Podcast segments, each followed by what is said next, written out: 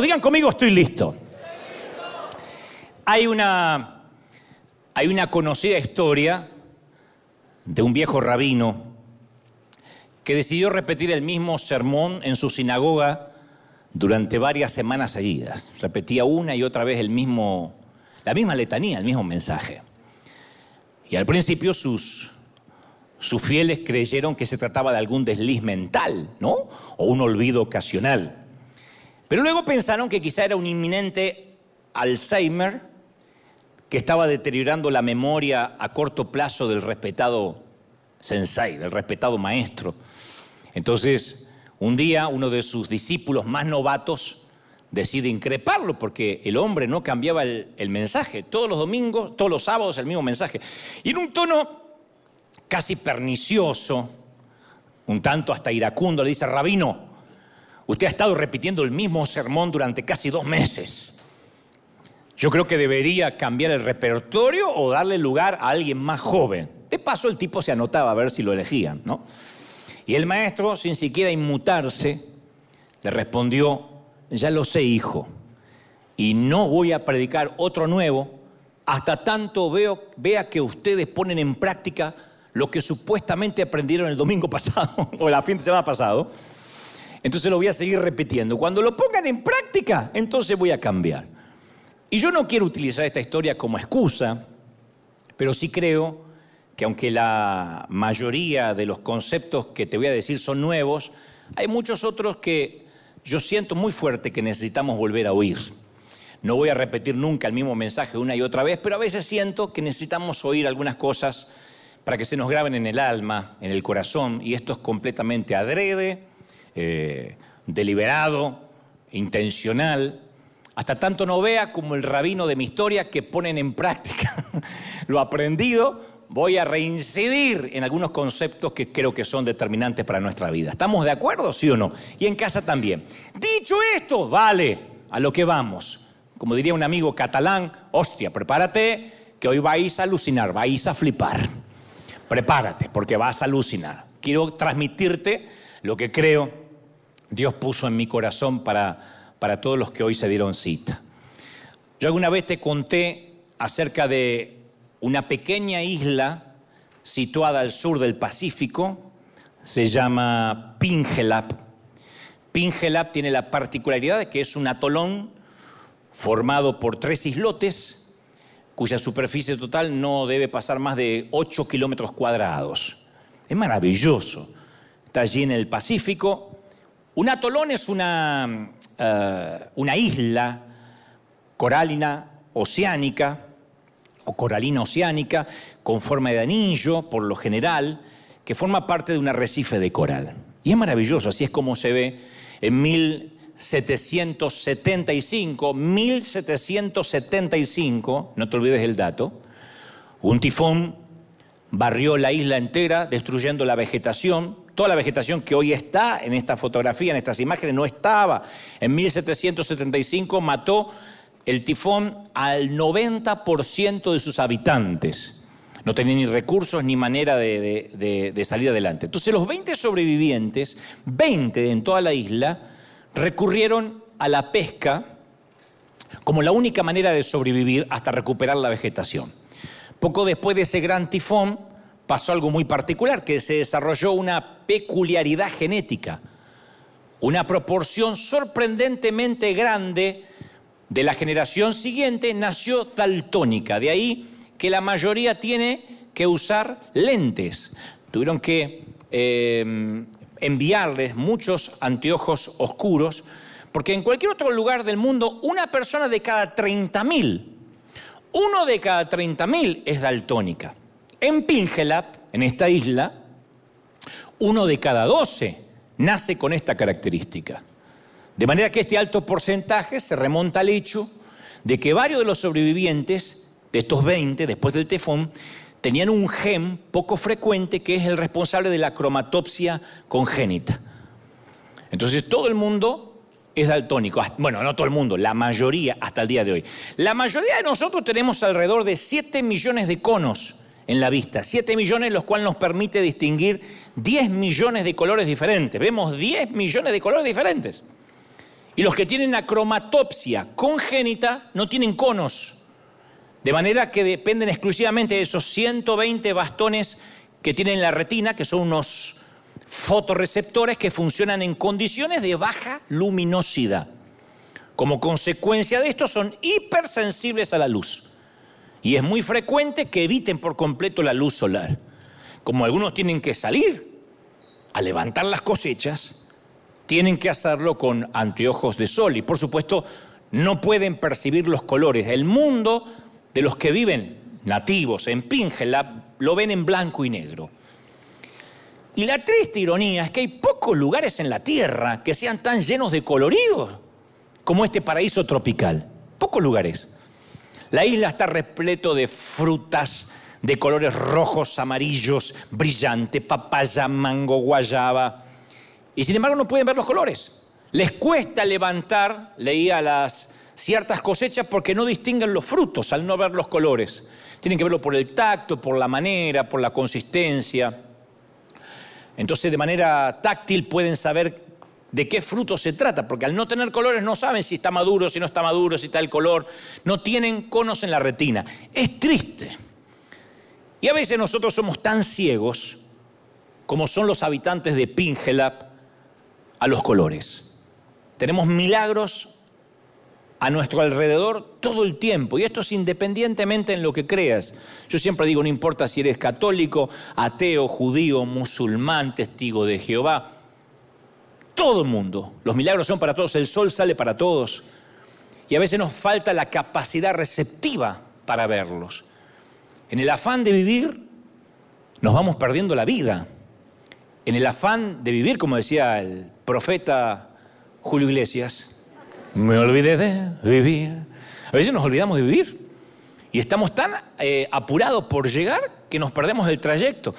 Cuando los bebés nacen, yo leía que hacen la entrada grandiosa al mundo, hacemos la entrada grandiosa al mundo, y nuestra resolución visual cuando somos bebés equivale a la cuadragésima parte de la resolución visual que tiene un adulto después, normal, ¿no? Pero a los bebés les falta percepción de la profundidad. Solo ven, o sea, ven en baja definición, bidimensional, tienen 30, hasta 30 centímetros pueden ver, más no. Por eso imagínate el bebé cuando se le para la mamá y dice, ¿Eh, ¿qué pasó? ¿Eh, ¿Qué pasó? Por eso tan traumado de adulto. Porque lo único que ven a 30 centímetros es esa cara.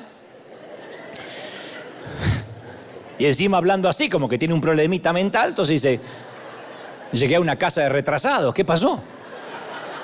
Pero lentamente el mundo comienza del bebé a, ensancharse, a ampliarse, a, profundizarse. A los cuatro meses ya no mira 30 centímetros, ya el bebé comienza a percibir con profundidad estereoscópica. A los seis meses la agudeza visual se quintuplica. Viste que yo siempre te digo que la neurogénesis nunca se detiene. El cerebro es lo único que sigue creciendo hasta que somos adultos. No para nunca de crearse nuevas sinapsis, nuevas conexiones neuronales. Y la vista es algo que durante los primeros meses hasta el año de vida empieza a tener su génesis, su, neurogénesis, donde se siguen conectando nervios ópticos de manera que un día deja de ver en blanco y negro, estalla un mundo de colores para el bebé, se le abre un caleidoscopio de colores y cuando llega su primer cumpleaños, o sea, tu primer cumpleaños, ya ves al mundo también como lo ve un adulto. Y nuestra visión de todo lo que nos rodea opera de una manera muy similar. Antes de que se nos abran los ojos del alma, antes de que se nos abran los ojos del espíritu, uno, solo ve, hay gente que solo ve 30 centímetros de diámetro, 30 centímetros así, a su alrededor no ve más nada y viven en un mundo bidimensional de, baja definición, hasta que algunos, algunos, más tarde, más temprano, empezamos a notar el mundo que nos rodea. El milagro de estar vivos, que hizo falta una pandemia para que mucha gente dijera, wow, hoy puedo respirar. Porque ya no es patrimonio, no era patrimonio a partir de la pandemia, la muerte del que tiene metástasis, leucemia, cáncer, Ahora era patrimonio de cualquiera que entraba sano porque no podía, tenía unos problemas respiratorios y de pronto lo entubaban y no salía más. Tener familiares a los cuales no pudimos ni siquiera despedir, digo, no debe haber peor cosa que morirte solo, como mi papá, que dijeron, venga a buscar al señor Gebel, al señor Federico, que murió ayer a las 14. O sea, ¿cómo murió? Nadie sabe. ¿Quién estaba ahí? Nadie me cuenta. Y yo notaba como hasta los médicos, los, eh, enfermeros, que no los estoy culpando, sentían esa premura, esa finitud de que nos puede pasar a todos. Y el sentimiento, claro, de gratitud de estar vivos, de decir, wow, respirar es un milagro. Respirar es un milagro. Eh, eh, eh, poder inhalar y exhalar, quitar el monóxido de carbono, es un milagro que a veces lo damos por sentado, por común. Y de repente cuando olemos el aliento fétido de la muerte, el olor pútrido de que pudimos haber terminado nuestros días antes de tiempo, es como si se nos cayeran unas cataratas de los ojos y nos revelan una realidad que siempre estuvo ahí. ¡Wow! Tengo salud, wow, puedo comer. Independientemente si tengo o no trabajo, puedo comer aunque sea una vez al día, tengo agua para bañarme. Entonces, si abrimos los ojos para ver con asombro aquello que nos rodea, la vida se empieza a llenar de luz. Si vivimos con los ojos semicerrados, nuestra vida se vuelve una cripta, húmeda, sombría, una existencia eh, lúgubre. Pero en ocasiones vivimos como en Pingelap, sonámbulos, que tenemos los ojos abiertos, pero estamos inconscientes, la vida se nos va pasando, no sabemos quiénes nos rodean, dónde estamos. Y yo me pregunto cuántos de nosotros sufriremos alguna suerte de, de sonambulismo emocional, almático, que tenemos los ojos abiertos, sí, pero nuestra mirada vacía revela también un alma que está vacía. No estamos conscientes de los milagros que se producen todo el tiempo a nuestro alrededor. No hace falta ni ser místico, ni tener un brote místico, ni ser religioso. Según la Biblia, Jacob era un hombre eh, aparentemente espiritual, pero sonámbulo. Se durmió, se despertó en el mismo lugar, y cuando se despertó era una persona diferente a la que se había dormido, y en su sueño dijo, en realidad el Señor está en este lugar y yo no me había dado cuenta. Y en Génesis 8:28 añadió, qué asombroso es este lugar. Yo no me hubiese imaginado nunca que esto era la casa de Dios. Resulta que era una piedra donde él se fue a dormir. Era tierra. Pero él dijo, esto es, esto es puerta del cielo. Un hombre que supuestamente estaba cerca de Dios, recién tiene conciencia de que Dios existe y que donde está, Dios también está, después que se duerme y se despierta de un modo diferente. Cuando estaba dormido en un sitio corriente, cuando abrió los ojos era algo completamente diferente. En todos los centros comerciales, donde uno va a los malls, a los shopping, eh, si miramos el directorio, si uno está perdido, yo a veces no encuentro alguna tienda, que me da lo mismo, pero si algún día quieren regalar, y vos quieren regalar, em, y no, o Armani puede ser, perdón, uno mira las, em, los sitios de tienda de servicio y hay un gráfico explicativo, ¿no? Y se ve una flecha roja señalando justo el lugar donde uno se encuentra y un cartel que dice, usted está aquí. Si no, el plano no te significa nada. Te dicen todas las tiendas, los pisos, y si uno dice, pero ¿dónde estoy ahora? ¿Pero en qué parte estoy? Si uno no ve dónde está, no puede ir a ninguna parte, no sabemos dónde vamos. Determinante, usted está aquí. Lo mismo con el GPS. Si no sabes dónde estás, no sabes a dónde te está dirigiendo el GPS. Si llegaste, si falta mucho, Quizá por eso Dios llamó en el huerto a Adán y le dijo, ¿dónde estás? Y no era porque Dios no supiera dónde estaba, sino porque quería que Adán se diera cuenta que esa es la pregunta que tenemos que hacernos a diario, periódicamente. ¿Dónde estoy yo parado? ¿Cuál es mi lugar? Si no, no voy a saber dónde voy. Yo menciono siempre que el momento más grande de tu vida es este, este tic-tac del reloj, este latido del corazón, este. Este es el momento más grande de nuestra vida. Ustedes dirán, ¿pero por qué? ¿Y por qué es el ahora? El único que disponemos. Es el lugar que estamos ahora, no porque sea necesariamente placentero o feliz o fácil, no porque en este momento la vida está fácil, sino porque es el único momento que disponemos. Todo el pasado se fue sin remedio. Como digo siempre, murió mientras dormías. Jamás volverá. El pasado murió anoche. Punto. No, pero no sabes lo bien que la pasé. Bueno, pero murió. Lo único que tenemos es, el hoy. Salmo 118, 24 dice, este es el día, este es el día que hizo el Señor. Nos alegraremos y nos regocijaremos en Él. Pero este es el día, no ayer, no mañana. Pero la mayoría nunca disfrutamos el estar aquí. Eso es lo que te decía recién. En Píngela no disfrutan los colores, bueno, por un tema genético, por un gen poco frecuente. ¿Y nosotros? Entonces, de algún modo, las eh, cataratas de la vida, las cataratas de la, rutina, el tedio de lo habitual, nos nublan la visión de lo que deberíamos valorar. Los psicólogos le llaman a este proceso eh, ceguera por falta de atención. ¿Saben lo que es la ceguera por falta de atención? Cuando te haces un peinado en la peluquería y tu marido no se da cuenta. ¿Qué tengo, viejo? Varices. No, el peinado. ¿Te das cuenta? Ceguera por falta de atención. No está prestando atención.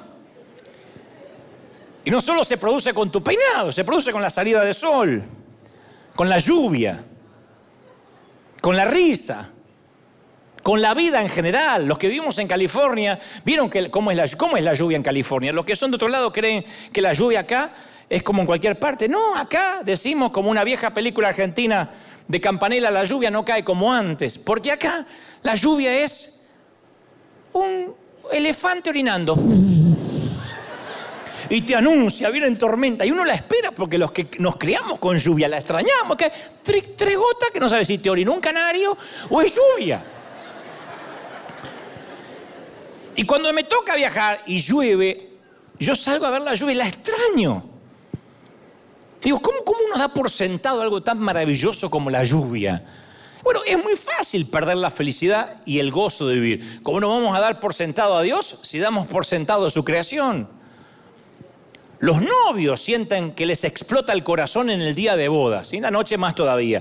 Pero quita, quita el romance de la ecuación y la relación que se convierte en algo tedioso. El nacimiento de un niño produce una felicidad. Los que tuvimos un bebé en los brazos por primera vez. ¡ah! Pero después te toca cambiar pañales sucios a las 3 de la madrugada y se te friega la felicidad. Y desde luego están los que son felices porque consiguieron un empleo.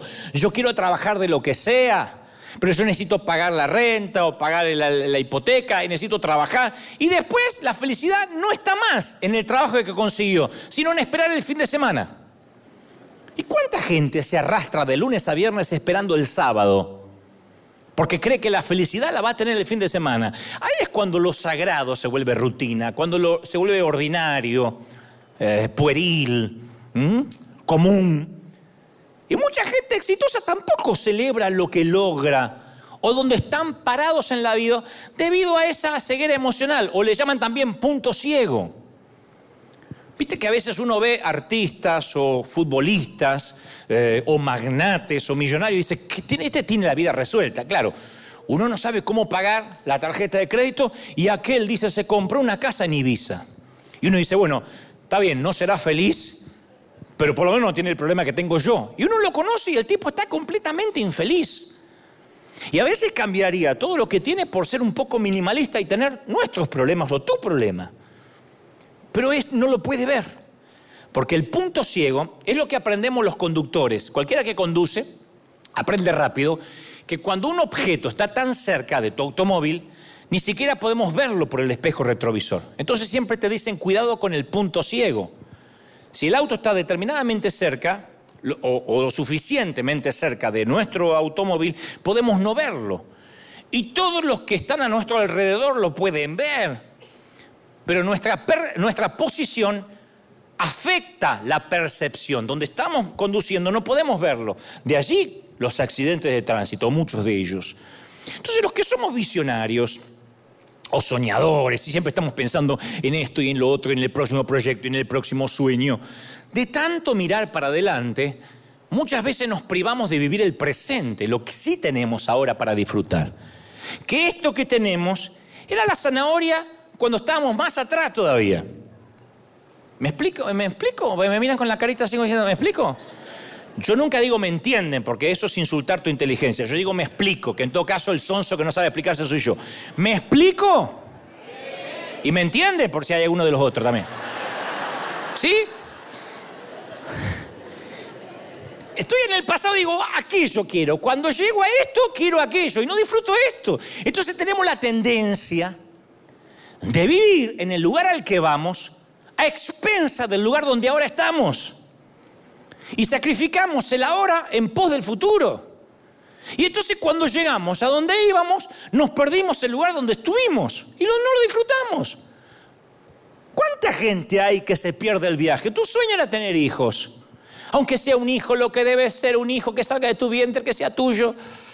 Cuando tienes el hijo, te vives amargando porque no sabes el tiempo que me demande, que el otro día tenía fiebre, que el otro día se le atravesó un gas y que el otro día ahí en el colegio. Y te vas perdiendo ese tiempo que no regresa. Después ser adolescente, eventualmente adulto, pero es una travesía que nos perdemos, un viaje que nos perdemos. Entonces, a ver, cuando nos enfocamos en el entonces y el allá, no disfrutamos el aquí y el ahora. Les pasa a todo el mundo. La mayoría de nuestros padres vivieron así, hagan memoria. A menos que aquí diga, bueno, que yo nací en el palacio de Buckingham, no invente, soy fresa. A menos que tengas eso. La mayoría de donde venimos, los padres tenían la gratificación retrasada. ¿Cuál era la frase de cabecera en un hogar allá en los 70, en los 60? Bueno, yo no sé, porque yo soy muy, muy, jovencito, pero te puedo decir mi, mi infancia en los 90, que... ¿Cómo, ¿Cómo era? Y no hay, ahora no tenemos. No hay, no tenemos. Yo hasta los cuatro años de edad, yo pensé que mi apellido era no tenemos. Pues decía, Dante no tenemos. Dante no tenemos. Yo pensé que era Dante no tenemos. Fui al colegio, apellido, no tenemos. Cuando finalmente podían, se negaban la gratificación y la felicidad por si algún día no llega a ver. No, si algún día estoy loco, ¿qué te pesa que somos millonarios? Decía mi papá. Le pedía que compre una banana de más, no es que le pedí comprate un Tesla, comprate una banana. Yo recuerdo cuando le preguntaba, papá, mamá, ¿cuándo vamos a poder comer durazno en almíbar? Los duranos en almíbar, no sé si en tu país era lo mismo, era algo que se compraba cuando papá cobraba el aguinaldo. Decía, ya está, ya está.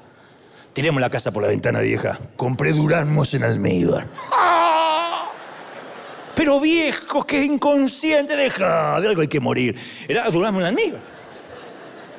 Mi papá llevaba un riñón en un tupper con hielo, lo dejaba en el mercado y a cambio le daban ¿Entendiste lo del riñón? Se rió más tarde, explícale. Y la vieja decía, no señor, ¿qué durazno en almíbar? Cuando se coman esa mandarina que está ahí en la frutera. Teníamos un mandarino en el fondo que siempre dio mandarinas agria al desgraciado. Siempre, una porquería era. Mi papá decía, no, es que cuando le dé la helada va a salir dulce. Tu abuela, bajo la nieve, íbamos y estaba amarga.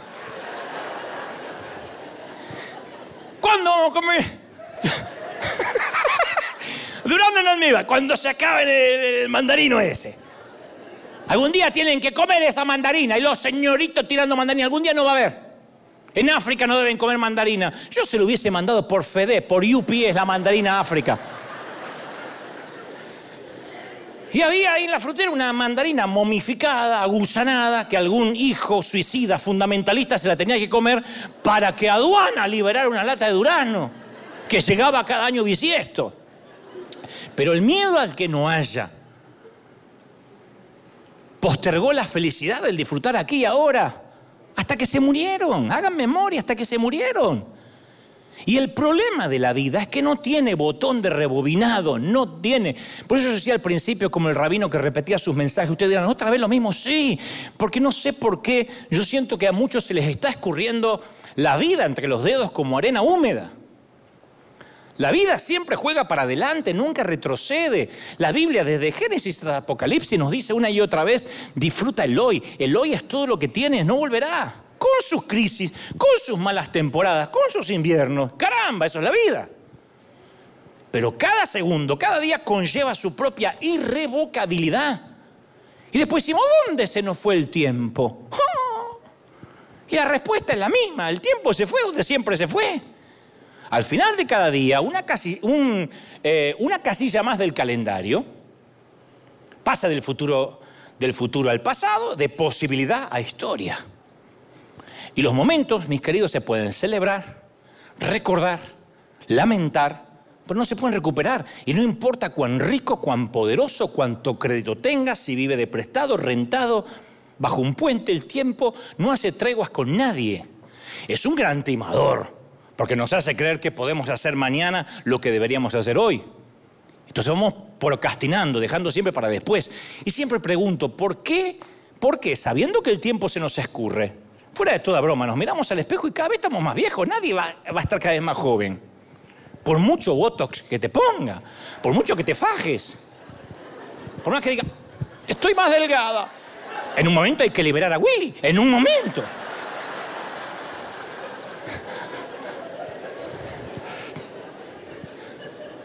Y la cara la puede tener así, como una tortuga ninja.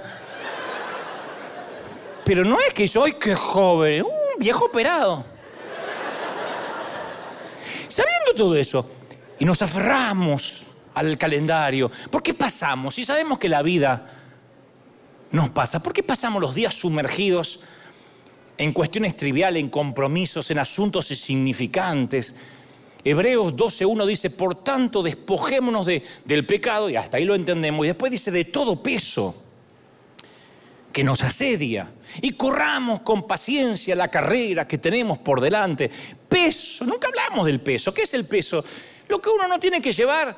Si viajas mucho, sabrás que al principio viajas con 18 maletas, una mudanza. Cuando sigues viajando mucho, sabes que lo mejor es llevar un carrión.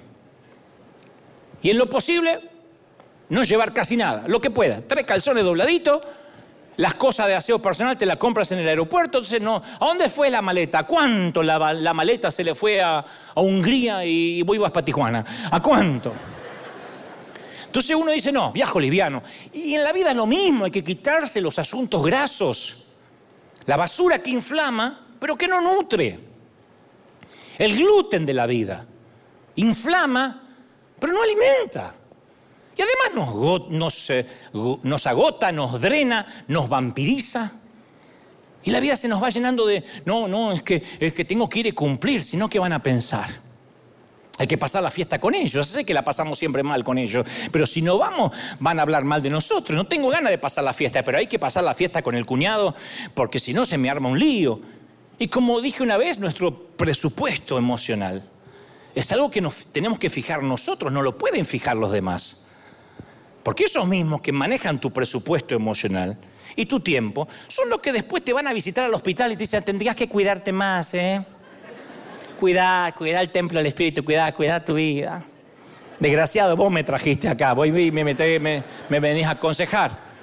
Entonces, si hay gente, y esto sí quiero insistir, que nos hace sentir obligados a dar afecto, a atención, entonces necesitamos tomar distancia porque estamos obligados, lo hacemos no por amor, sino por culpa. Y nuestra agenda de compromiso suele, suele a veces llenarse de gente por lástima, por culpa, y uno tiene que quitarse, voy a decirle esto hasta el hartazgo, tiene que quitarse, tenemos que quitarnos el sentimiento de endeudamiento con el resto de la humanidad. Esas hipotecas almáticas que uno nunca termina de pagar. Siempre parece que estamos debiendo algo, aquel porque te ayudó, aquel que estuvo cuando empezaste, el otro que te prestó. Bueno, uno honra la deuda, paga, pero uno no puede conducir mirando por el espejo retrovisor todo, todo el tiempo la, ruta porque se va a estrellar. Entonces mi pregunta es, a ver, me toca partir mañana, pregunta que nos hicimos todos durante el 2020, creo, si tenemos un poco de materia gris. ¿Qué legado estoy dejando?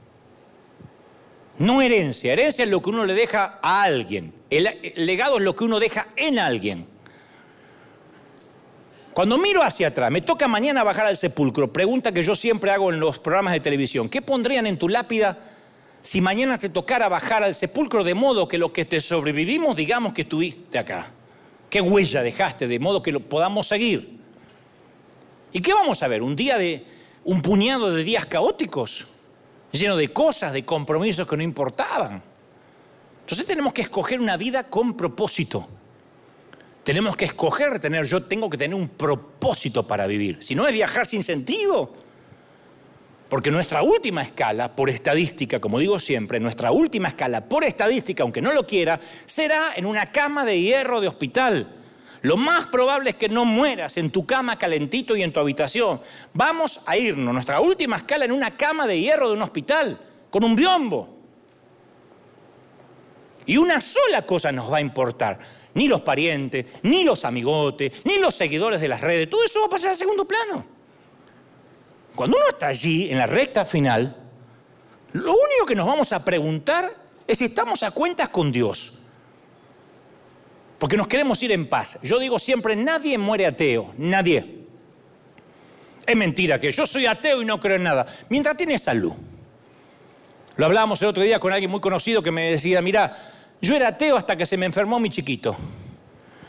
Cuando me dijeron que mi chiquito tenía lo que podía ser aparentemente una manchita sospechosa que podía devenir en un tumor, yo pedí cadenas de oración a todo el mundo. No importaba si eras católico, evangélico, musulmán, decía, ora.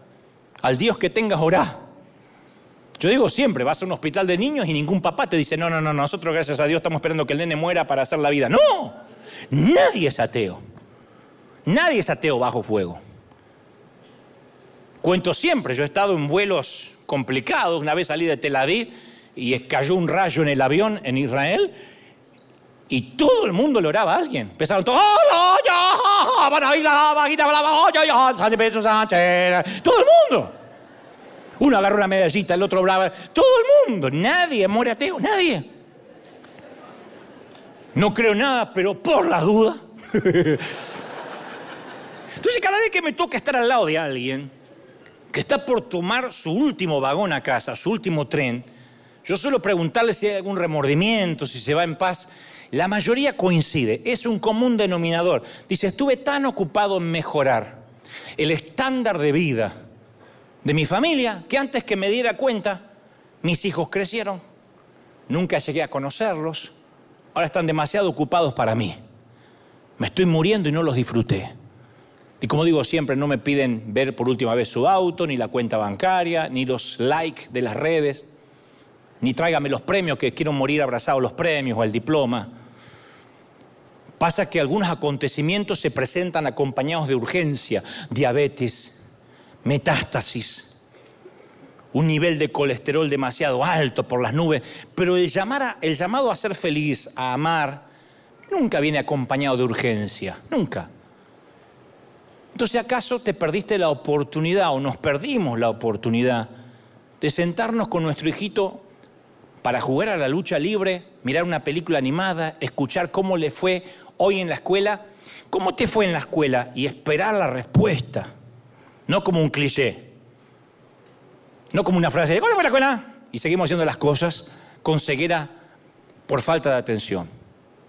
Y decimos, bueno, es que ya habrá, tiempo, cuando, cuando mi vida se calme un poco, ahora estoy atajando penales, estoy pagando deudas.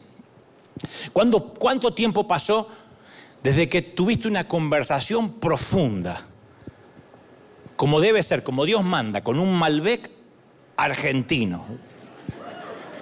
Eh, un tequila, no, no, no, Malbec argentino, con un buen amigo y le abriste el corazón, sin premura, sin apuros eh, sí, un día de esto, un día de esto me tengo que juntar. ¿Alimentaría el corazón de tus viejos papás que te tomaras el tiempo de expresarle cuánto le debes a pesar de los errores que los pobres viejos hicieron lo que pudieron? Yo pasé los últimos años con mis viejos, ¿qué les voy a pasar? Facturas. Pero vos me tenías que dar más amor, pero mamá, vos eras muy brava y me dabas chancletazos. Ellos hicieron lo que podían, donde las mentes le daban, si así habían sido criados, no podía pretender peras del olmo. Pero yo traté de disfrutarlo los últimos años. El Alzheimer progresivo de mi mamá no me permitió arreglar algunas cosas que hubiese querido arreglar, pero pronto me encontré con esa vieja a la cual tenía que agradecerle porque se me iba a ir. Y si decimos, no, yo tengo que ir, sí, tengo que ir, pero tengo la vida muy ocupada, la vida se pasa, los hijos se van, el barrio envejece, los amigos desaparecen y los viejos se nos mueren. Se nos mueren, como nos vamos a morir nosotros. Entonces, ¿de verdad crees que se pueden recuperar cosas como contarle un cuento a una nena de 8 años antes de acostarla? No, es más fácil darle un iPad. Y nosotros hacernos una maratón de Netflix. ¿Está mal? No, no es pecado, es peso. Es igual una fiesta de cumpleaños de 5 años cuando tu hijo tiene amigos imaginarios a celebrarle cuando tiene 25. Todo son cosas diferentes. Es lo mismo ir a ver a tu chiquito jugar a la pelota que verlo cuando ya es grande. ¿Podemos pactar con Dios que todo lo importante de nuestra vida se quede congelado hasta tanto estemos listos para aterrizar y jugar con ellos? No, un día vamos a aterrizar y no va a haber nadie en la pista de aterrizaje. Entonces necesitamos saber dónde estamos parados y hacia dónde estamos yendo. Todo el tiempo, hagamos lo que hagamos, a ver dónde estoy parado. Porque si la felicidad está a la vuelta del próximo contrato, a la vuelta del próximo matrimonio, a la vuelta del próximo auto, a la vuelta de mis nietos, entonces la felicidad es pospuesta, la gratificación es también procrastinada y vivimos con nuestros padres. ¿Qué, qué, qué durano? Cómanse en el mandarino. Somos iguales. Nada más que las cosas son más caras, nada más. Los juguetes son más caros, pero somos igual que nuestros viejos. Entonces compramos la casa y perdemos el hogar en el proceso. Tenemos ahorro, pero para pagar la cuota alimentaria que dictamina el juez. En las redes sociales está la gente que nos quiere por lo que decidimos mostrar. Le ponemos filtro a todo. Nos sacamos 785 fotos porque ninguno de los que sacan fotos ahora vivieron el tiempo de los rollos, que eran 12 fotos que a lo mejor te venía la suerte que tenían 14. Y entonces tenías que cuidar las fotos como que era una obra de arte, porque revelar esos rollos era otro riñón. Mi papá se había dado el primero por el durazno, no iba a darlo por los rollos. Pero había 70.000 fotos y después pone un filtro. Y creemos que la cara de pato que la gente nos va a ver con cara y cola de pato por la calle. No, la gente nos quiere o nos pone like por lo que decidimos mostrar, pero los hijos nos quieren por lo que somos. Y si fuimos malos padres, no lo vamos a reparar siendo buenos abuelos. Por más buenos abuelos que intentemos ser, perdimos nuestra única oportunidad de ser padres, por no estar ahí.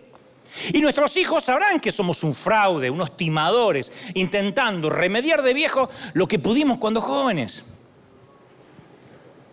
Entonces, cuando jugamos con el tiempo, eso es una apuesta que nunca vamos a poder pagar.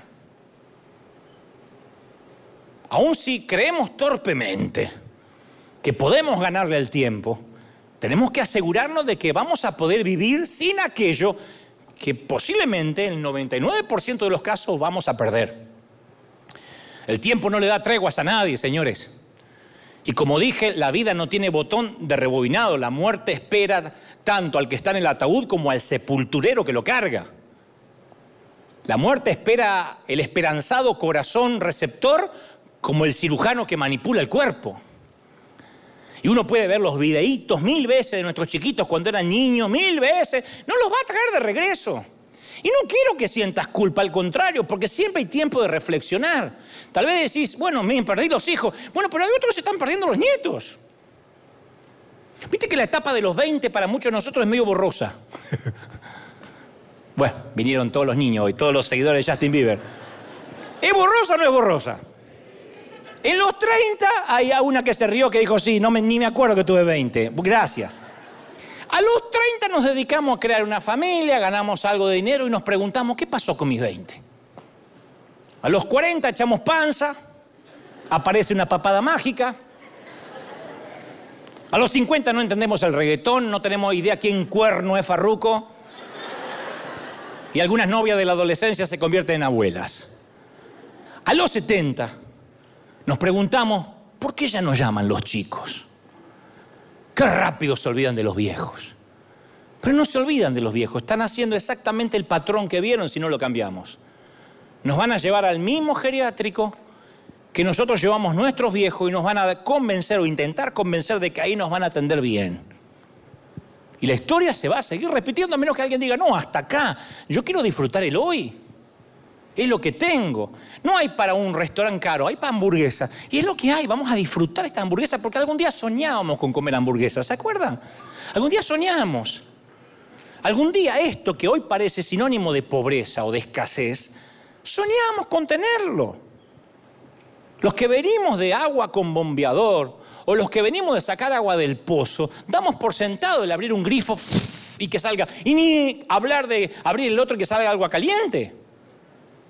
Porque ninguno de nosotros, insisto, nació en Suiza. La mayoría venimos donde había que retasear el agua, donde teníamos, heredamos los hijos menores los pantalones de los hermanos. Yo te cuento siempre, mi primer calzón nuevo, calzoncillo de Spider-Man, a estrenar, lo tuve a los 16.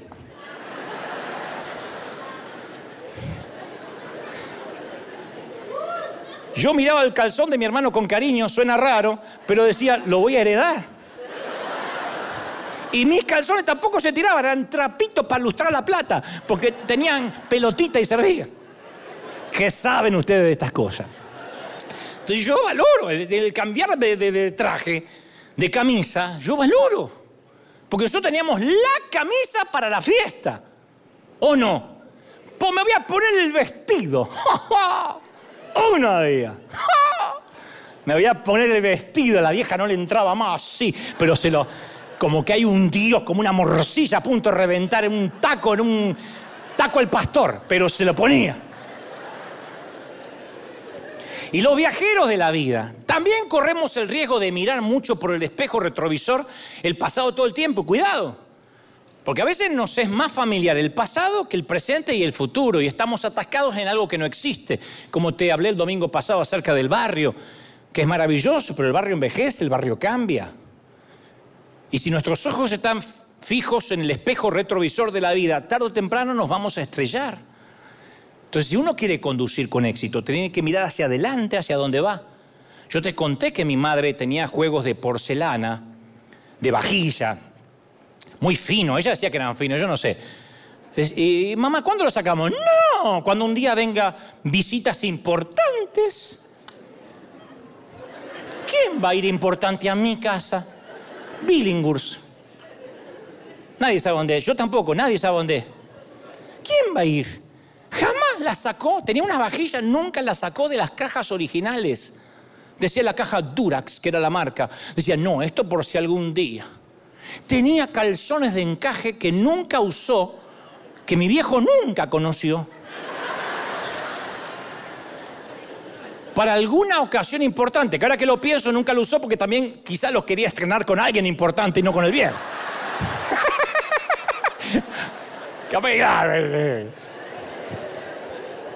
que el viejo conozca ese calzón acá que eran como el Cirque Soleil. Pero todos tenemos un famoso algún día, ¿o no? Unas vacaciones que nos vamos a tomar, amigos que algún día vamos a visitar, dientes que algún día nos vamos a arreglar, lugares que algún día vamos a conocer, y, las posponemos sin ninguna razón válida, a excepción que todavía estamos luchando con el pasado, o tenemos los ojos puestos en el futuro, o se nos quedó la mente de miserabilidad, que no es de pobreza, que es diferente, la mente de miserabilidad que tal vez que mañana no haya. Y lo que quiero hacerte ver es el peligro de estar aquí y no verlo, estar viviendo un punto ciego. Es muy triste estar trabajando toda una vida para llegar a un sitio y cuando llegas no reconocer ese sitio una vez que llegaste. Es muy triste no disfrutar esa casita que te querías comprar con esfuerzo, porque ahora estás diciendo no tengo mueble para la casa, pero no tengo mueble. Y cuando tienes los muebles no disfrutas porque hay que trabajar para pagarla y es la vida. Otros no disfrutan lo que consiguieron porque están mirando hacia atrás todo lo que les costó llegar ahí. Entonces todavía luchan con un idilio, con los traumas, los sufrimientos. Dicen, si lo disfruto no está bien, y lo viven con culpa. Pablo le escribe a la iglesia de Filipo y le dice, hermanos, en Filipenses 3:12, dice, hermanos, yo no pretendo haberlo alcanzado, pero una cosa hago, yo me olvido de lo que está atrás y me extiendo hacia lo que está delante. A eso se resume la vida. Una vez que te das cuenta de que uno tiene que aprender a disfrutar el viaje, lo que te toca ahora. Ahora hay que trabajar duro, algunos no tienen papeles y dicen, bueno, es feo vivir así. Y sí, pero es una temporada. Después vendrá la otra, o no. Pero uno tiene que decir, disfruto este momento y un destino intencional. No podemos seguir peleando con la misma gente. No nos pueden seguir hartando las mismas cosas. No te puede cambiar el primer dígito de tu edad. Viste que cuando cambia el primer dígito de edad a los, a, los, a los 10, a los 20, a los 30, a los 40, a los 50, cambiar de década y seguir girando la misma rueda como un hámster. No podemos seguir haciendo lo mismo toda la vida. Y ojo, que tengas más edad no significa necesariamente que has madurado. Inteligencia no es sabiduría. Vi mucha gente con diplomas en la pared necia para la vida. Y vi otros que no terminaron el tercer grado de la escuela primaria sabios para tomar decisiones. Entonces a veces creemos que una temporada, una parte de lo que nos toca ahora hay que trabajar duro, ahora no se puede disfrutar. No hay para vacación, no hay para poner un negocio y comerse el fondo de comercio por irme de vacaciones. Ahora hay que trabajar y reponer la mercadería. Ahora hay que trabajar duro. Y a veces cuando nos toca trabajar duro, creemos que esa temporada define la totalidad de nuestra vida. O que una crisis en el matrimonio define nuestro matrimonio. O que una crisis con los hijos define nuestra paternidad. No, no vamos a permitir que el hoy determine el viaje, porque es una parte del viaje, como cuando te toca ir a Las Vegas, que hay partes bonitas con gasolinera y hay partes que decís, ¿estoy yendo a Las Vegas o salí del planeta? ¿Viste cuando no hay nada, nada, nada, nada, nada, nada? Que hubo 72 mil carteles que te dice cargue gasolina acá, yo sé por qué le digo, y después no hay más nada.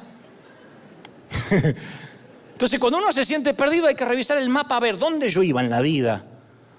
Porque a veces le preguntamos a gente que está más perdida que nosotros. Y cuando uno le pregunta a gente que está más perdida que nosotros, nos quieren llevar al allá de ellos, que no es el nuestro. Como los viejos de antes. Hijo, tenés que estudiar lo que yo no pude estudiar y es tu problema. ¿Por qué yo tengo que ser médico? ¿Por qué yo tengo que ser carpintero? Tenés que hacer lo que yo no pude hacer. Los hijos son libros para decodificar, no hojas en blanco para escribir. Entonces no nos preguntan, a ver, ¿qué, viene en tus genes? ¿Qué, ¿Qué, corre por tu sangre? ¿Qué te gusta hacer? No, hace esto que esto tiene salida laboral. Ese era el allá de ellos, no el allá mío. Y por lo general nos suele atraer lo que ya conocemos. Somos los peces nadando en una pecera, siempre estamos votando por el mismo partido, por la gente que vota por el mismo partido, que, amamos las mismas cosas, que tenemos la misma vida, eh, pensamos lo mismo de la vida, de la religión. Y cuando nos rodeamos de la gente que tiene mucho en común, nos da una seguridad o una sensación de tenerla, pero es una pecera. Y todos van para su allá, que a lo mejor no es tu allá. A lo mejor ese no es tu destino, el destino, pero todos en el barrio hicieron eso, pero todos mis hermanos son tus hermanos. Ni los gemelos tienen que tener la misma vida. Entonces a veces estamos controlados por una aldea que conocemos, ni hablar de la gente de iglesia. Y todo el mundo hace eso. Y la mente estrecha nos dice que no hay más nada más allá de la jurisdicción que conocemos. Y nuestra propia pecera nos va llenando de problemitas familiares que no nos dejan ver más allá de las narices. ¿Por qué pasamos, insisto, la vida sumergidos en problemas insignificantes? ¿De verdad? Ay, es que no sabe lo que me hacen. Los imbéciles están distribuidos estratégicamente para que te encuentres de dos a tres por día. Si te encontraste dos, el tercero es el espejo, mirá. Es así. ¿Quién no conoce un adicto al drama? Que siempre tiene un problema terrible y su vida es una, una telenovela, Pasión de Gavilanes, a las 7, 6 centro a programación que son fatalistas. Ay, si al nene se le cruzó una flatulencia, te lo cuenta como que le agarró un cáncer terminal. Lo sabe, estoy orinada por un dinosaurio. Se me constipó el Matías y cuando me hace, me hace caca roja. Habrá comido remolacha el desgraciado, qué sé yo. Y te lo cuento. Es el diablo. No. Y la vida que te la estás tomando con, con demasiada seriedad. Y no vas a salir vivo de la vida, no te la tomes tan en serio. Yo por eso digo siempre que las grandes cadenas de telenovelas se perdieron a la gran actriz, a la gran actriz que supera a Glenn Gloss, a Michelle Pfeiffer, mi mamá, Nelly Stockley Gebel. Mi mamá nos psicopateaba, veníamos a la puerta, tocábamos el timbre y decía, ah". Se sacaba los dientes y en un vaso. Siempre se sacaba el diente y en un vaso. Y yo, ¿cómo me va, hijo? ¿Cómo anda mamá? Y acá, ustedes para arriba y nosotros para abajo. Al rato se olvidaba, se ponía los dientes, se ponía cosas y nada. Y hay gente que es como mi mamá. A veces van a consejería y yo no estoy minimizando los problemas, pero yo digo, de verdad, de verdad ese es tu problema, de verdad. Mirá las cosas que tenés para agradecer. Ya la vida tiene circunstancias difíciles. De verdad vamos a somatizar aquello que podríamos quitarnos el peso. Y yo sé que existen momentos reales de angustia, me consta. Yo no estoy subestimando los problemas. Hay momentos que son duros. Besar una frente fría en lugar de una mejilla tibia, arrojar un puñado de tierra sobre un pequeño ataúd blanco. Esos son problemas. Busquen una ex enferma de cáncer, una mujer que luchó contra el cáncer mamario y venció. A ver si se hace problema. Ay, me tiraron miguitas. El piso tan cerrado. Se le acabaron los problemas porque supo que podía irse al otro lado en un santiamén. Entonces tenemos que quitarnos los asuntos grasos de la vida, quitar la basura que inflama, eliminar aquellas cosas que llenan la vida, pero que no nos nutre, porque somos acumuladores compulsivos de la historia. Y mantenemos viejas relaciones muertas, eh, que ni siquiera somos correspondidos, seguimos teniendo amistades que se mantienen por un solo remo. Trata de remar un bote con un solo remo, empieza a dar vuelta. Y hay amistades que son así. El día que dejas de llamar, no te llaman más, está mantenido por un solo remador. Pero nos aferramos porque es familiar y no tenemos tiempo, la vida es corta. Todos tenemos opciones a nuestra disposición, pero no podemos recoger nada con manos llenas. Hay que soltar lo que nos suma y decir, bueno, a viajar liviano. Nos estancamos, decimos esto se adhiere al alma, esto lo quito. Pablo dijo, hay cosas que hay que sacar, dijo el apóstol, que son peso elecciones y prioridades. Ahora, cualquiera que conduce, con esto voy a terminar, está pensando, bueno, el punto ciego no lo veo en el espejo retrovisor, pero lo veo por el espejo del costado. El único problema de esta percepción, dicen, es que tienes que calcular basado en dos objetos en movimiento. Calcular la distancia de algo que se está moviendo a la vez que tú también te estás moviendo, no está el auto estacionado. En los autos nuevos, debajo del espejo Ah, lateral derecho e izquierdo dice, los objetos que se aproximan podrían estar más cerca de lo que parecen. Está la frase ahí. Aquí reside la vulnerabilidad del autoanálisis. Si no estuvieras en el auto, podrías decir fácilmente qué cerca estás de tu destino, pero no puedes determinarlo porque estás arriba. Los objetos que se aproximan podrían estar más cerca de lo que crees. Y esto es lo que quiero que te lleves en el corazón. Cuando Dios está involucrado, hay bendiciones que están más cerca de la que tú crees. Podrían estar más cerca de lo que tú ves. Deuteronomio 28.1 dice, y vendrán sobre ti estas bendiciones y te alcanzarán. O sea que vienen por atrás. Hay bendiciones que llegan sin motivo. Hay cosas que nos pasan como favor que sí, ¿por qué? Le llaman a veces, los que no creen en esto, le llaman em, la ley de la cosecha, le llaman el karma serendipia. ¿Sabe lo que es la serendipia? Un descubrimiento por casualidad, que se produce de manera accidental. Oh, una serendipia. La penicilina fue una serendipia, para los que no saben. El laboratorio de un británico llamado Alexander Fleming estaba siempre desordenado, porque estaba experimentando con un montón de cosas y un día le creció un hongo sospechoso así y un montón alrededor de colonia, una colonia entera de, de bacterias antipatógenas. En resumen, penicillium es un moho que produce una sustancia natural que tiene efectos antibacterianos, la penicilina. Te digo esto porque si a lo mejor eres madre de un adolescente y ves el desorden y la mugre en la habitación de tu hijo, descubres penicilina. Y en el viaje de la vida tenemos muchas serendipias, que no es otra cosa que Dios alcanzándonos. No lo estabas buscando, pero de repente la gente de fe vienen bendiciones, cosas lindas que les pasa a su vida que no las pueden explicar. ¿Y si esto por qué? Bueno, de tanto en tanto hay que echar un vistazo al espejo para ver qué quedó en el pasado, corroborar si aprendimos algo, mantener nuestra vista hacia adelante a través del parabrisas para saber hacia dónde vamos y fundamentalmente disfrutar el viaje. Cuando era chiquito me acuerdo que subíamos al Renault Gordini de mi papá, modelo 1967. y salimos de paseo. Íbamos los cinco. Mis padres, mi hermano, la abuela, la Oma, la abuela Ana y yo. Mi mamá hacía unos sándwiches de pan integral con mortadela, que era el jamón de los pobres. Y mi papá conducía sin rumbo. Vamos a salir, decía. Salgamos. ¿A dónde? ¿Qué sé yo? Y conducíamos sin prisa, disfrutando los paisajes que Dios ha provisto para los pobres, escuchando tangos en una radio llena de interferencias, en una AM, amplitud modulada. Y esos paisajes están hechos para la gente que no tiene otra forma de entretenerse, ni, ni dinero para gastar y tampoco tienen para asistir a fiestas, mucho menos presupuesto para el cine, zoológico, teatro, parque de diversiones.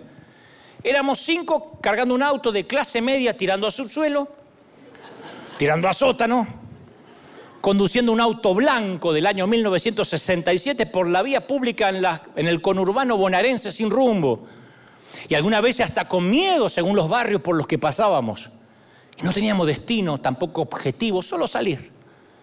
Y yo creo que la motivación del viejo era estar esclavizado y atrapado en una sociedad que no le daba opciones. Era eso, quedarse en casa, mirar tele en blanco y negro. Pero cuando se trata de la vida no podemos salir como si fuéramos domingueros comiendo sándwich de pan integral toda la vida. Está bien los paseos, pero si quieres llegar a un lugar en la vida no puedes llevar tu familia a pasear los domingos durante décadas. Yo observé la vida en el asiento trasero de mi viejo preguntando a dónde iríamos. Y mirando por el espejito, que era así chiquitito, los ojos de mi viejo que siempre estaban tristes, yo sabía que él quería algo más de la vida que pasear sin rumbo los domingos abúlicos, oyendo tangos en una radio llena de interferencias. Él quería más que un auto viejo, que niños vestidos a lo pobre, una esposa con un batón remendado y una abuela que lo mejor que tenía era un gorro que se había autotejido. Pasaron los años y toda la vida puedo ver cómo mi papá, aun cuando se estaba yendo, cruzaba sus piernas ya frágiles cuando ya empezaba a sucumbir ante un cóctel de enfermedades que incluía la artritis. Y aunque él decía que quería morirse para reunirse con la vieja, yo lo veía a veces sentado en el patio cómo observaba la pared del lote de la clínica donde pasó sus últimos días, que yo no sabía qué miraba. Y después cuando vi el diminuto cajoncito que contenía el cuerpo de mi padre, o lo que fue, yo creo que descubrí lo que mi papá miraba cada vez que se sentaba en aquel patio. Cuando vi que terminó su existencia en una pequeña cajita marrón, una voz dentro mío me dijo, todo pasa, todo es frágil, todo termina rápido. Pensé en la vajilla cara de mi mamá que guardó para una ocasión especial que nunca usó y que al morir algún buitre parental o con derecho de pariente se llevó y hasta quizá tiró porque dijo que antigua. Pensé en los viajes sin rumbo de mi viejo, en el viejo Renault, con unos sándwiches de mortadela y tangos nostálgicos. Y mi padre no me dejó mucho porque no tenía nada. ¿eh? Antes de morir le dijo a un amigo que se asegurara de que me llegara un sobre papel madera con su herencia. Un reloj que no funciona, que se olvidó que yo le regalé, un cinturón de cuero, algunas fotos color sepia y un viejo anillo. Pero el verdadero legado que él me dejó fue la tristeza de sus ojos que vi a través del espejo retrovisor cada domingo abúlico que salíamos a dar vueltas sin sentido. Yo recuerdo la mirada, de, la mirada vacía de un corazón dolorido que de alguna forma me decía, porque no eran de hablar mucho los viejos de antes, pero él me decía, vos tenés que hacer más de lo que yo hice y llegar más lejos de donde yo llegué. Y esos días yo me propuse comprar mi propia libertad. Me rehusé a no vivir la vida como un domingo aburrido, a que mi vida se redujera a dar vueltas sin sentido en un eterno y tedioso y soporífero domingo. El legado de mi padre, que quizás nunca pudo, nunca quiso llegar, es lo que a menudo sostiene mi viaje. Amigo mío, tienes que pararte, decir dónde me encuentro, porque acá no se viene a Estados Unidos a trabajar y a pagar la renta o a mandar remesas al país donde salimos. Si eso es vida, es una vida miserable. No se viene acá a ver si podemos subir el puntaje del crédito. No te lo llevas, te aseguro, nadie, nadie, nadie. Nunca vi un camión de caudales detrás de un cortejo fúnebre, nunca. Y no le preguntan al muerto qué puntaje, con qué puntaje se murió. No me digas que estás ocupado para trazar un propósito en la vida. No me digas que te asusta equivocarte de camino, porque peor es no salir a la ruta. Desde aquí a allá no hay tanta distancia. Hay un gran gozo en el viaje. El saber que estás avanzando en la dirección que tienes que avanzar, que disfrutas cada segundo. Gabriel García Márquez escribió un bellísimo poema, El Gran Gabo, que aparentemente lo dice una marioneta, o esta es la mente de una marioneta, y dice, si por un instante, dice la marioneta, se me olvidara que soy una marioneta de trapo y pudiera tener un trozo de vida como los humanos, aprovecharía el tiempo lo más que pudiera y se lo agradecería a Dios. No diría todo lo que pienso, pero pensaría todo lo que digo. Daría valor a las cosas, no por lo que valen, sino por lo que significan. Si Dios me obsequiara un trozo de vida como tienen los humanos, le probaría a los hombres cuán equivocados están, que piensa que dejan de enamorarse porque envejecen, sin saber que envejecen porque dejaron de enamorarse. Al niño le daría alas, pero lo dejaría volar. A los viejos les enseñaría que la muerte no llega con la vejez, sino con el olvido. Si supiera que estos fueran los últimos días, diría muchas veces te amo y no asumiría tontamente que la gente ya lo sabe. Sé que hay un mañana y Dios nos dará otra oportunidad, pero si me equivoco porque soy una marioneta y hoy es todo lo que nos queda, me gustaría decirte que te echo de menos. Y yo adhiero a la gran, a la gran prosa del escritor colombiano, al gran Gabo. Así que no sé qué tan lejos estés de tu allá. Y quizá como el rabino de mi historia, yo siga repitiendo parte de estos principios durante semanas hasta tanto lo pongas en práctica. Pero insisto, no lleves tantas maletas, viaja liviano, viaja sin deteriorarte, viaja sin corromperte, como una persona consciente del viaje que va a hacer. Al menos siempre digo que así es como yo quiero viajar y terminar mi travesía en esta vida. Cuando llegue la penumbra del atardecer, cuando, quiera, cuando tenga que enfrentar la muerte, quiero hacerlo entero y vivo Quiero pelear contra cualquier enfermedad con sabiduría mientras que la batalla sea posible, mientras que haya equivalencia. Apenas sepa que las reglas de juego dejan de ser parejas, no quiero aferrarme torpemente a una balsa ni a un respirador. Quiero irme con estoicismo. No quiero dar lástima y ninguno de ustedes quiere dar lástima. Hay que irse con reivindicación, con una vida bien vivida. No huir, llegar vivo a la muerte decir, estoy llegando al final del viaje y disfruté cada etapa del viaje, las primaveras, los otoños, los veranos, los inviernos. Levantar el pulgar, guiñar un ojo si la mente y la claridad te lo permite. Como se van aquellos que realmente han estado vivos. Sea que estés aquí o estés allá, hazte el favor de no vivir muriendo, sino de morir viviendo. Lo peor que puede pasarnos no es morir a los 60. ¿Sabes qué es lo peor que te puede pasar? morir a los 60 y que te entierren a los 90. Entonces se trata de disfrutar cada etapa de la vida. Tu única tarea es mantenerte con vida. No es mucho pedir caramba. Mantenerte con vida. Mantenerte respirando, mirando hacia el destino. Yo estoy aprendiendo, yo soy un eterno aprendiz, ¿eh? no te hablo como maestro. Yo estoy aprendiendo a disfrutar cada momento. Disfruto este momento, no va a volver. Este momento es plausible, encomiable, lo disfruto. Entonces busca algo por lo que valga la pena morir y entonces vivirás. Arregla tus asuntos con Dios mientras tengas claridad mental para hacerlo. No esperes estar en la turbulencia de un avión. Y ten el pasaporte a mano porque eventualmente nunca sabrás cuando tienes que descender y presentarte en tu último control migratorio.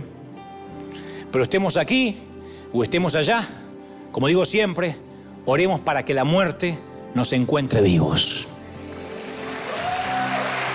Dale aplauso al Señor de señores, al Rey de Reyes. No, no, no, no, no, no, no.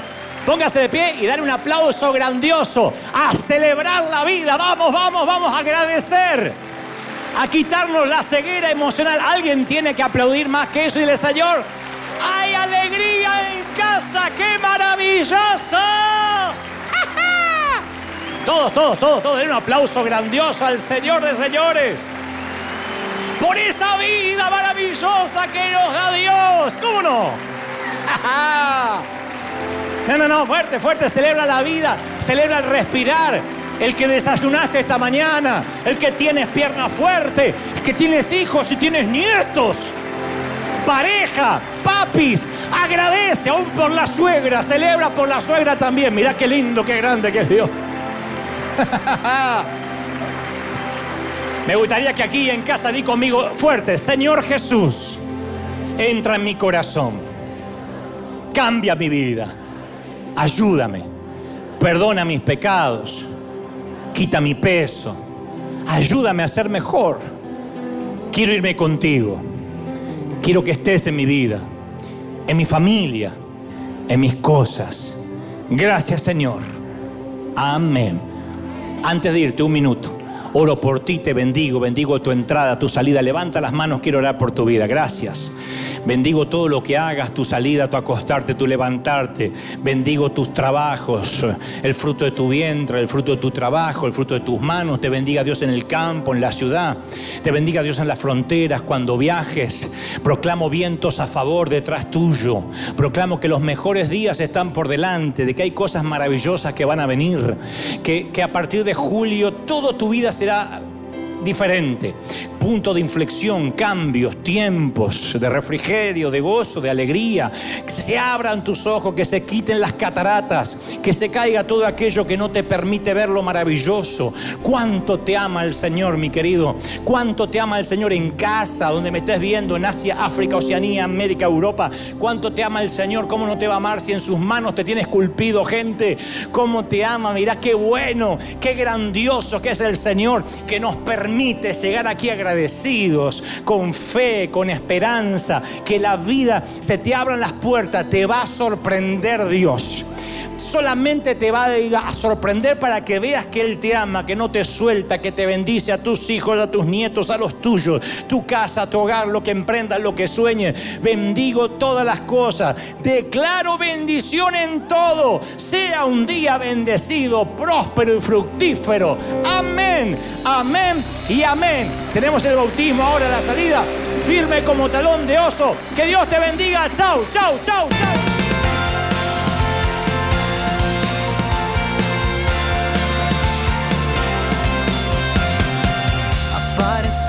Una noche de soledad, abandonado y perdido te reconocí. Tu voz diciéndome no temas, yo estoy aquí.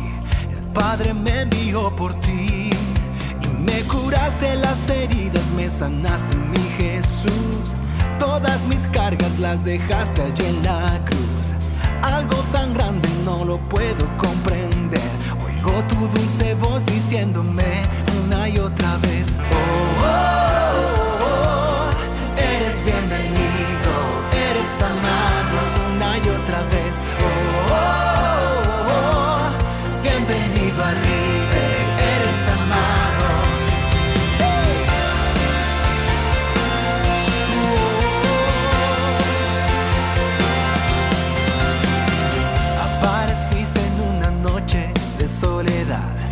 abandonado y perdido te reconocí. Tu voz diciéndome no temas, estoy aquí. El Padre me envió por ti. Y me curaste las heridas, me sanaste mi Jesús. Todas mis cargas las dejaste allí en la cruz. Algo tan grande no lo puedo comprender. Oigo tu dulce voz diciéndome